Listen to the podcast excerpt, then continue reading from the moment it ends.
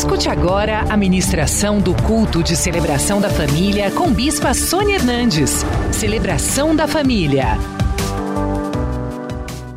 Segundo Coríntios, capítulo 11, 20, versículo 23 diz assim: São ministros de Cristo, falo como fora de mim.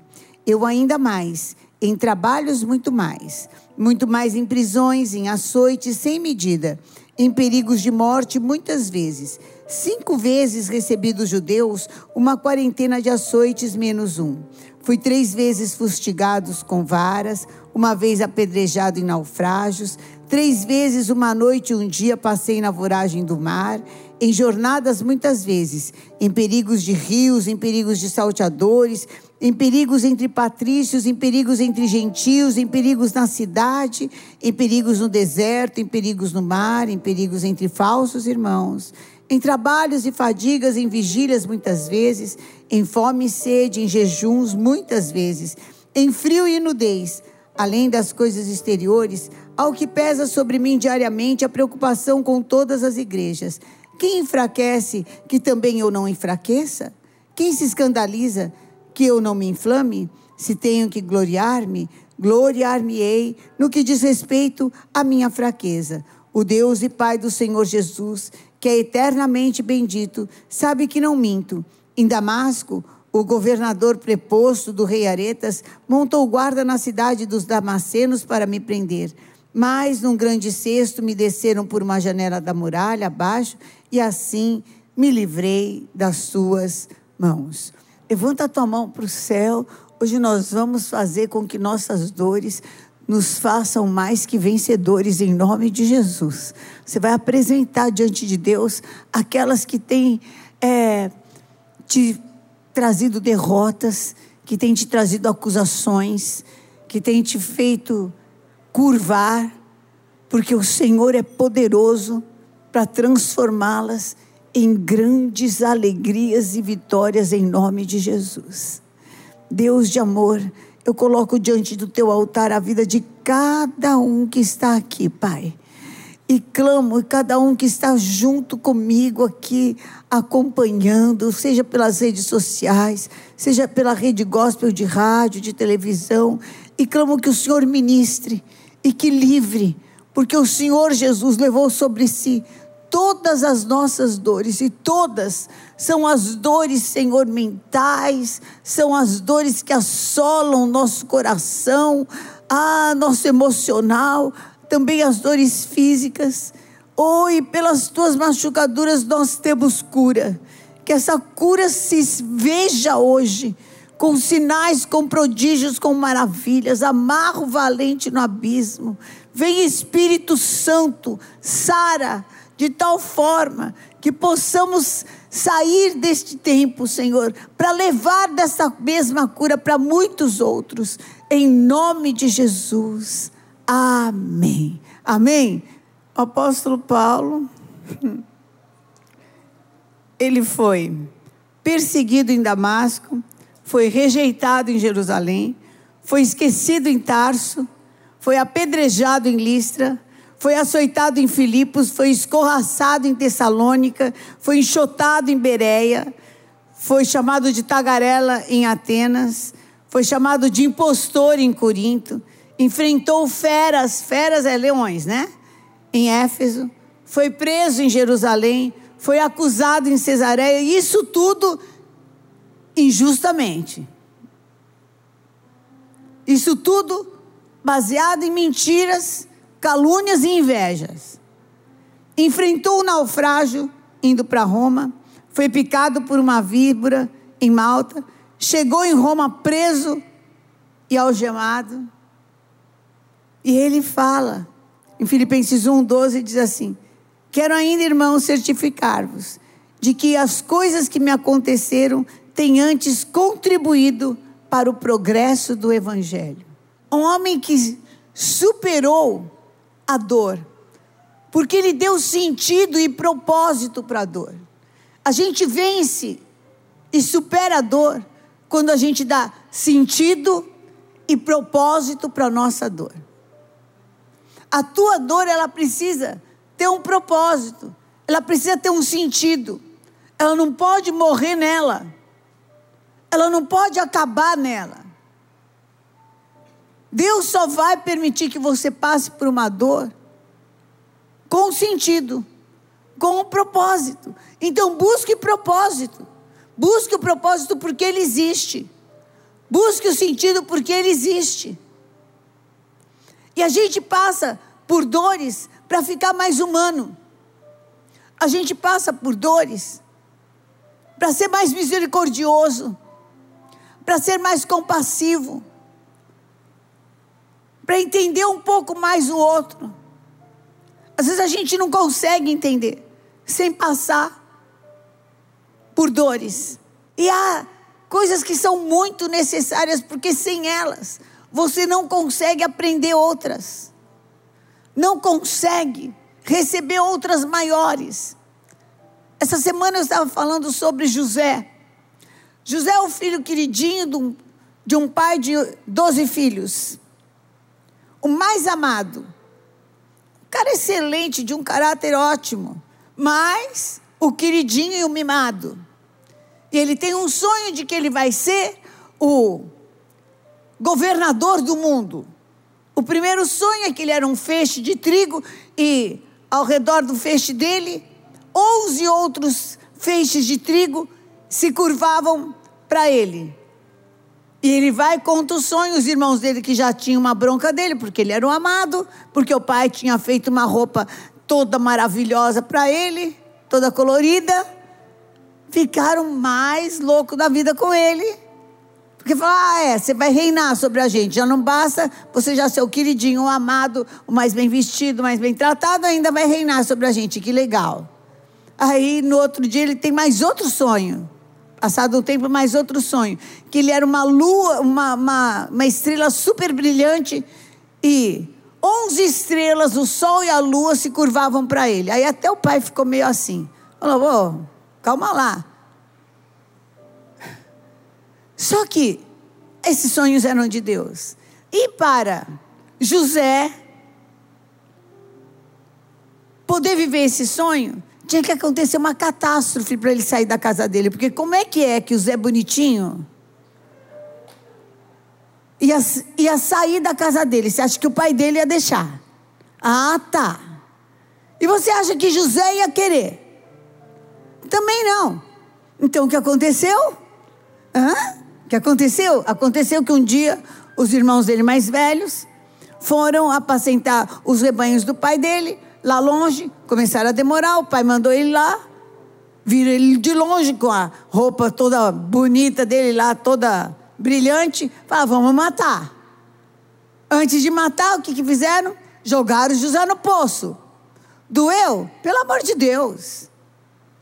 Doeu no corpo, doeu na alma. Porque quem fez isso com ele? Os irmãos. E deram um, um churrasco e começaram a zombar dele. A dor na alma, o trauma de José, não dá para explicar. Não dá para explicar. Mas estava no controle de Deus, era uma dor necessária, gente. Ele tinha que sair da casa do pai dele, entendeu? Tinha que sair. E aí? Mas não podia morrer. Eles já estavam rindo. Quero ver. Quero ver você viver teu sonho morto. Mas aí passou uma caravana de gente que estava vendendo escravo, ia vender escravo no Egito, falava, ah, vamos ganhar uma grana em cima de José, né?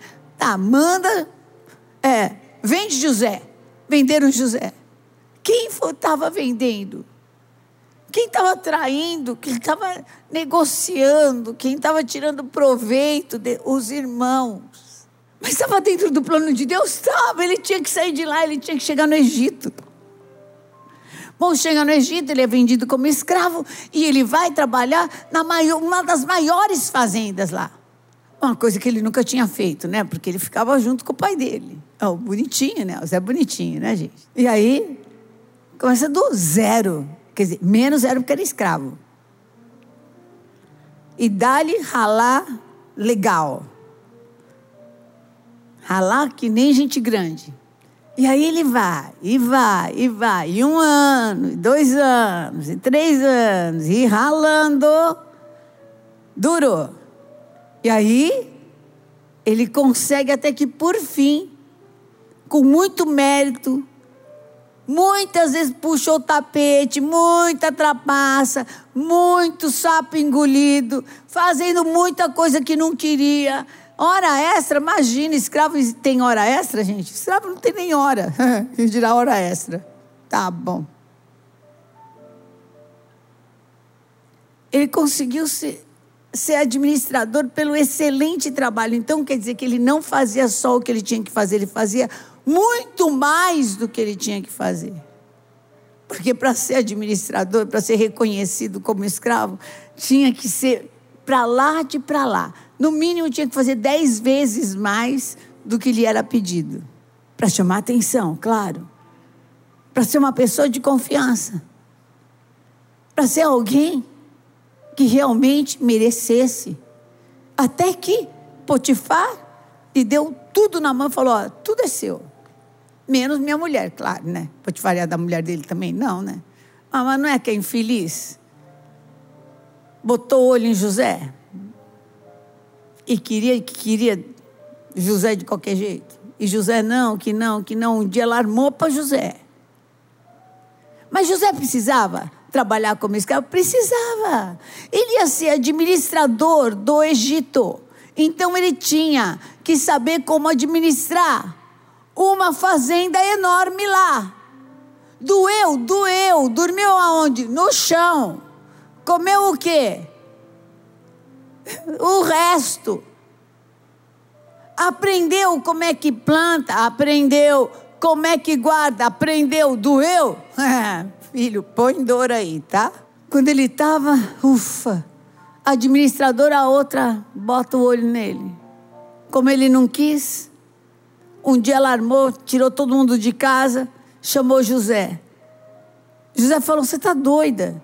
Ele me deu tudo na mão, só você que não me dá. Não, de jeito nenhum. A mulher agarra ele, ele para se ver livre, largou a capa. Vai, de novo a capa, pelo amor de Deus. Olha, sinceramente, se fosse José, eu andava desencapado. A mulher dá uma hora escândalo. Ah! Quis me agarrar. O marido dela, que já achava que ela era mais ou menos meio, né? Em vez de matar José, falou: vai para a prisão. Prisão de quem? De Faraó. Ele interpreta o sonho, o padeiro vai morto mesmo, o copeiro vai para o rei, ó, oh, lembra de mim, lembra de mim? Psh, lembrou nada, passou dois anos. O faraó teve um sonho, daí o copeiro lembrou. Aí, fala comigo. No mesmo dia. No mesmo dia. Fala, de repente. De repente. Num dia, ele estava na prisão. O faraó teve um sonho, ninguém, ninguém conseguia falar o sonho e interpretar. O copeiro lembrou. Chamaram José. José se barbeou, se arrumou. No mesmo dia, ele virou governador do Egito.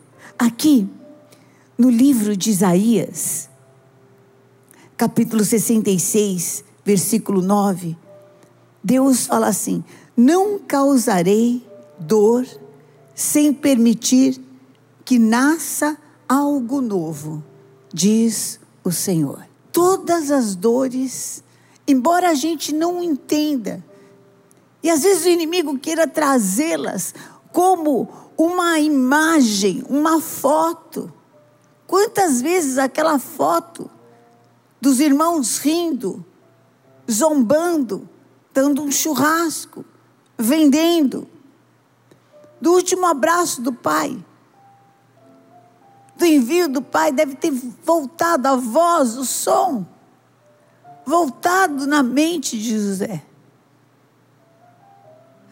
Qual é a foto que volta para você? Deus abandonou José quando ele estava no fundo do poço? Não. Ele fez passar uma caravana de homens que vendiam escravos no Egito. Bispo, isso é livramento? Não, é propósito. Deus só estava levando José para o lugar que ele precisava estar. Deus abandonou José no Egito? Não. Fez ele virar escravo de Potifar. Fez para ser escravo. É Deus ter propósito? É. Ele precisava aprender a administrar uma grande fazenda, porque ele ia administrar o mundo inteiro da época. Deus abandonou José quando ele foi preso? Não, porque era para ele ser morto. Porque é, de repente é, está assediando a esposa do dono da fazenda no caso de morte. Mas Deus teve misericórdia e colocou na prisão de Faraó. Por quê? De repente, ele ia ser um governador. De repente, de repente, de repente. Às vezes você acha que você está no pior desgraça da tua vida. Você nunca esteve num lugar tão desgraçado. Agora você chegou ali, no talo, a prisão. Aquieta o teu coração. Deus tem mais para a tua vida. Não deixe essa dor te dominar. Não deixe essa dor te engolir. Deus tem mais para a tua vida. Entrega o teu caminho ao Senhor. Confia nele e o mais ele fará. Qual é o teu sonho? Em nome de Jesus Cristo, querido. Dor precisa ter propósito. Amém? Em nome de Jesus, eu libero a tua vida das dores libero, você não vai ficar amarrado em dor nenhuma. Você está liberado, liberada para viver os teus sonhos. Receba em nome de Jesus.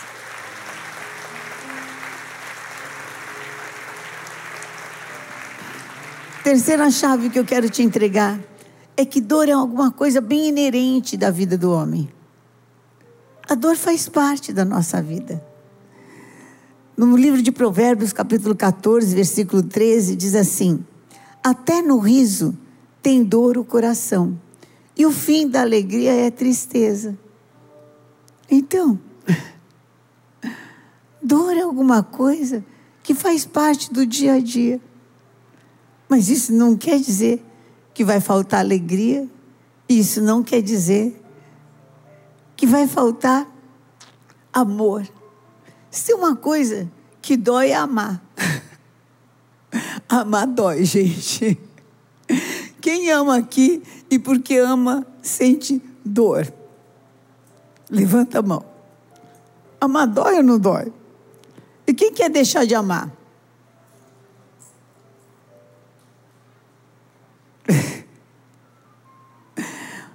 Essa semana eu estava falando com uma pessoa que estava sentindo uma dor enorme por ter perdido alguém querido. E eu falei para ela assim: Olha aqui, se te perguntassem, você pode escolher ter uma vida sem essa pessoa que você perdeu, ou ter essa pessoa por esse tempo que você teve. Mas é só esse tempo, hein? É só esse tempo. Depois eu vou recolher. Mas é uma pessoa incrível. É uma pessoa que vai marcar a tua vida com muitas felicidades, que vai te acrescentar, que vai ser alguém assim que insubstituível. Só que não é para a vida inteira. Quem tem alguém assim que já foi recolhido? Quem aqui escolheria ter essa pessoa, mesmo que não seja para a vida inteira? Ter esse tempo que teve, levanta a mão. Então, dá a glória a Deus.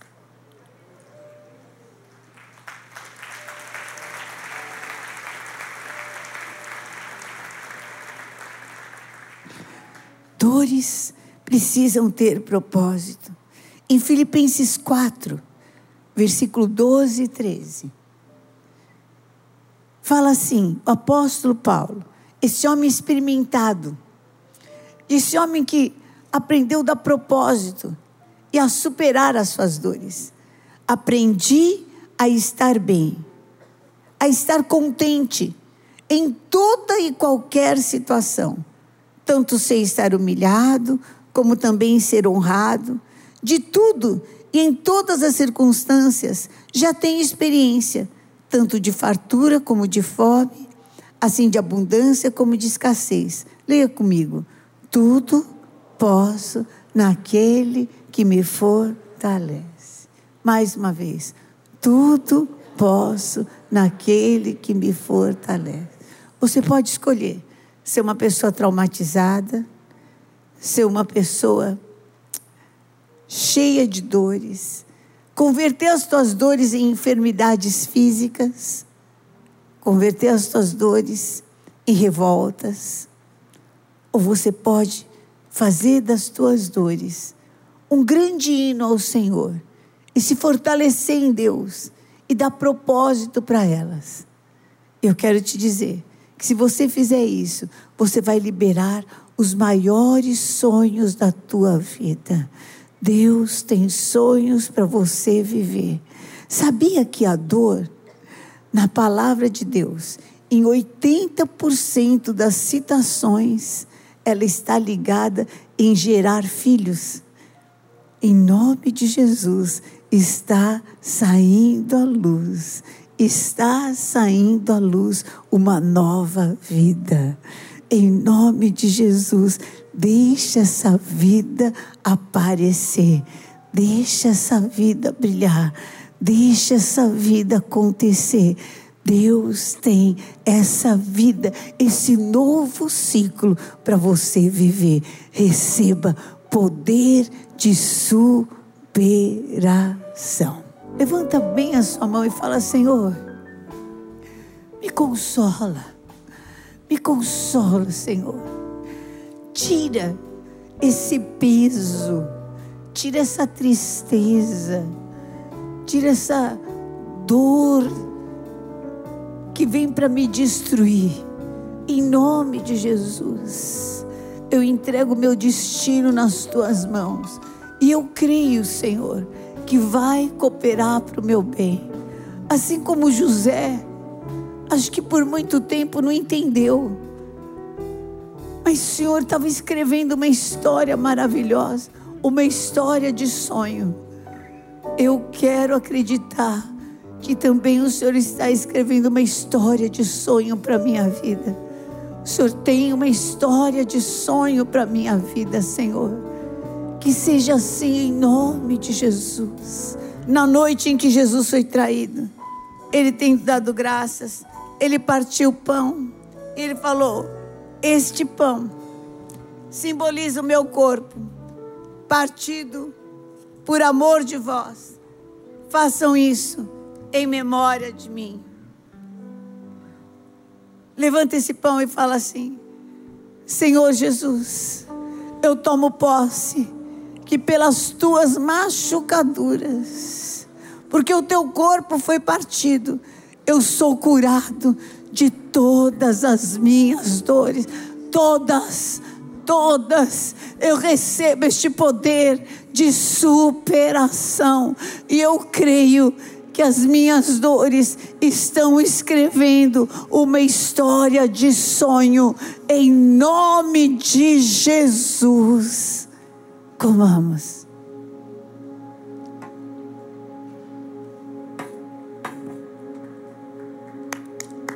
Vamos pegar o cálice. Por semelhante modo, na noite em que ele foi traído, tendo pego o cálice, ele falou: Este cálice simboliza o meu sangue derramado por amor de vós. Fazer isso em memória de mim. Levante o cálice e fala assim: Senhor eu bebo deste cálice que simboliza o teu sangue. E em nome de Jesus, eu tomo posse do teu livramento, da tua salvação. Eu sou salvo de todo assédio do inimigo, de todo pensamento destruidor, cativo, limitante que quer me manter preso. A dor está quebrado, cancelado pelo sangue de Jesus. Eu sou livre para viver a história de sonhos que o Senhor tem para minha vida. Ó oh morte, onde está a tua vitória? Ó oh inferno, onde está o teu aguilhão? Tragada foi a morte pela vida. O meu redentor vive. Bebamos.